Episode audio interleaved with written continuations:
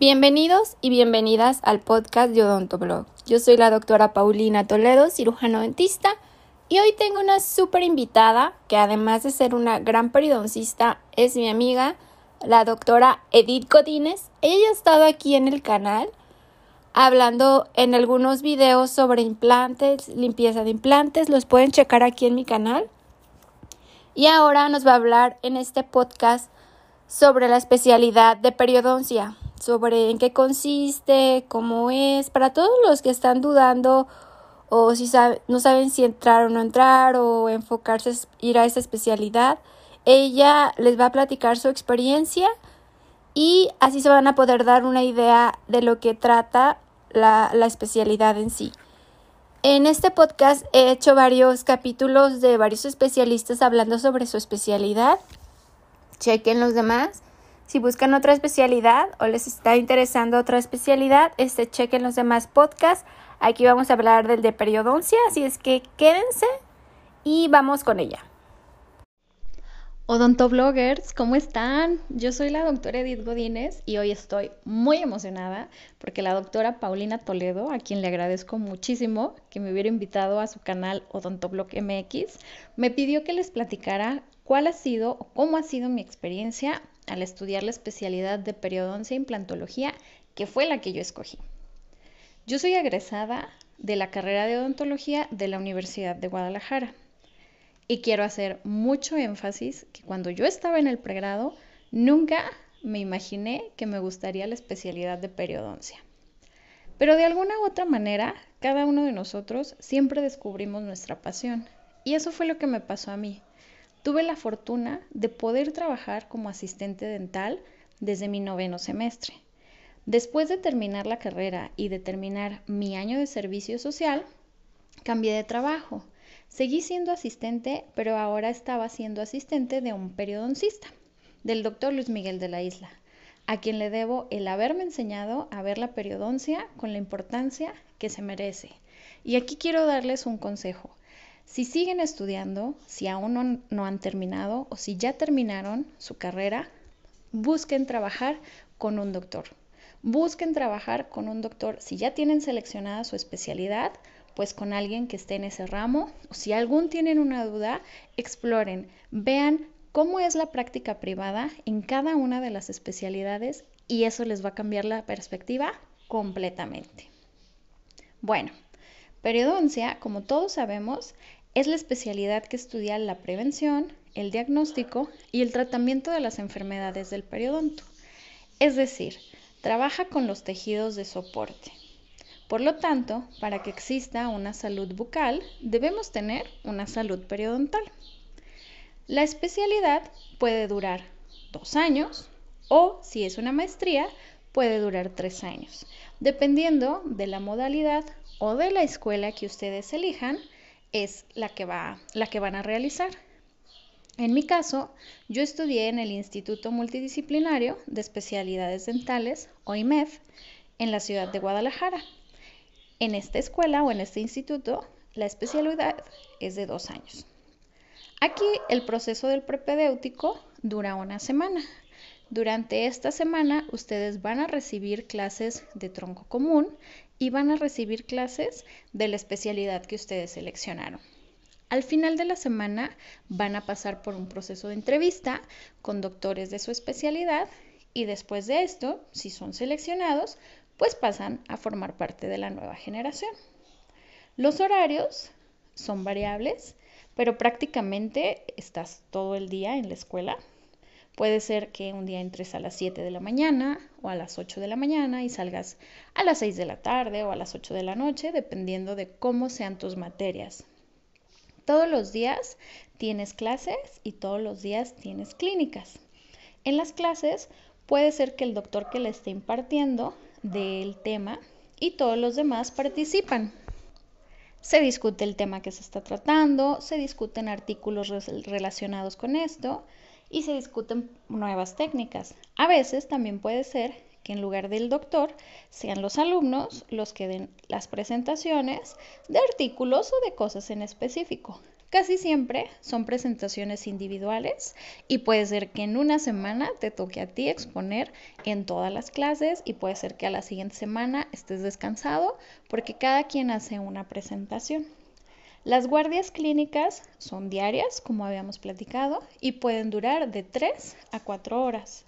En los primeros semestres, o sobre todo en el primer semestre, pues se enfoca en procedimientos más básicos, pero que son fundamentales para que tú puedas hacer un buen diagnóstico. ¿Qué es esto? Pues puede ser el llenado correcto de la historia clínica, el llenado del famoso periodontograma, el sondeo correcto, la anamnesis completa, la toma de las radiografías o tomografías y fotografías.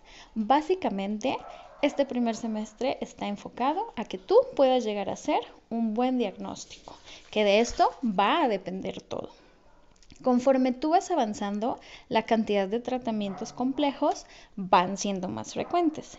Esto no quiere decir que dejes de hacer los diagnósticos y el llenado de tu periodontograma. ¿Qué pueden ser los procedimientos? Pues los diagnósticos, los alargamientos de corona, los raspados coronales, raspados y alisados radiculares. Después de estos primeros semestres van siendo tratamientos un poco más complejos. ¿Qué tipo de tratamientos pueden llegar a hacerse? Pueden ser cirugías periodontales, injertos de tejido conectivo, ya sea para cubrimiento radicular o para aumento de volumen, extirpación de lesiones, injertos óseos, regeneraciones óseas verticales y horizontales, colocación de implantes, elevaciones de seno, entre otros. La mayor parte del tiempo, cuando estás trabajando, siempre trabajas en pareja. Es decir, si este día es el día que a ti te toca operar, entonces tú eres el cirujano y alguno de tus compañeros te está asistiendo. Y a veces se necesita también una tercera persona que te esté ayudando a la toma de las fotografías. Y aquí quiero agradecer enormemente porque la generación que a mí me tocó fue increíble. Todos participábamos y todos nos ayudábamos. Y gracias a cada uno de ellos, la experiencia ha sido inolvidable. Cada una de las guardias tiene un doctor y con cada uno de ellos te vas poniendo de acuerdo para programar los tratamientos a realizar. Antes de que tú puedas realizar el procedimiento, el doctor que está de guardia te entrevista o te pregunta qué es lo que vas a hacer. Una vez que le dices el procedimiento, entonces te preguntará la técnica. ¿Qué técnica vas a utilizar? ¿Qué incisiones se van a hacer? ¿Cómo es el proceso? Qué materiales o qué instrumental vas a utilizar, qué tipo de sutura, qué material de sutura. Si tú no sabes todo esto, en ese momento el doctor puede decidir que tu cirugía queda cancelada. Puede hacer una programación de una nueva fecha, pero en esa nueva fecha vas a volver a pasar por esta misma entrevista. Si ya lo sabes, si ya sabes cuál es la técnica y todo el proceso que vas a hacer, entonces te da luz verde y atiendes a tu paciente. Siempre tendrás interacción con otras especialidades para trabajar, ya que a los pacientes siempre se les da un tratamiento integral.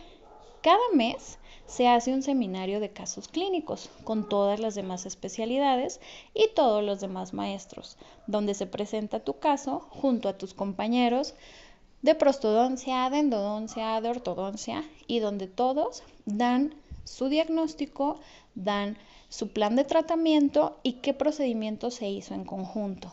En estos seminarios clínicos vas a ser cuestionado no solamente por los doctores de periodoncia, sino por los doctores de las demás especialidades. También cada mes, en el caso de periodoncia, se lleva a cabo un seminario solo de periodoncia ante tus compañeros de las dos generaciones y ante los doctores de periodoncia. Entonces siempre tienes que estar en continua comunicación con todos los demás y aparte siempre es muy importante que hagas el llenado completo y la toma de fotografías en cada uno de tus procedimientos porque precisamente para esto los vas a necesitar.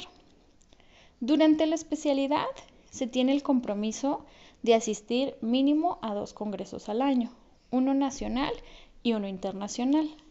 En el caso del Congreso Nacional es con la AMP o la Asociación Mexicana de Periodontología, que es nuestra asociación nacional, donde es un congreso anual.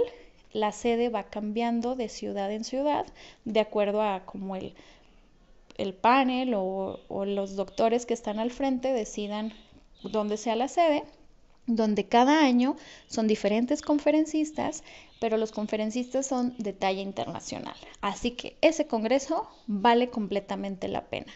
Si estás decidiendo estudiar periodoncia, yo te recomendaría que fueras al, congreso de la AMP.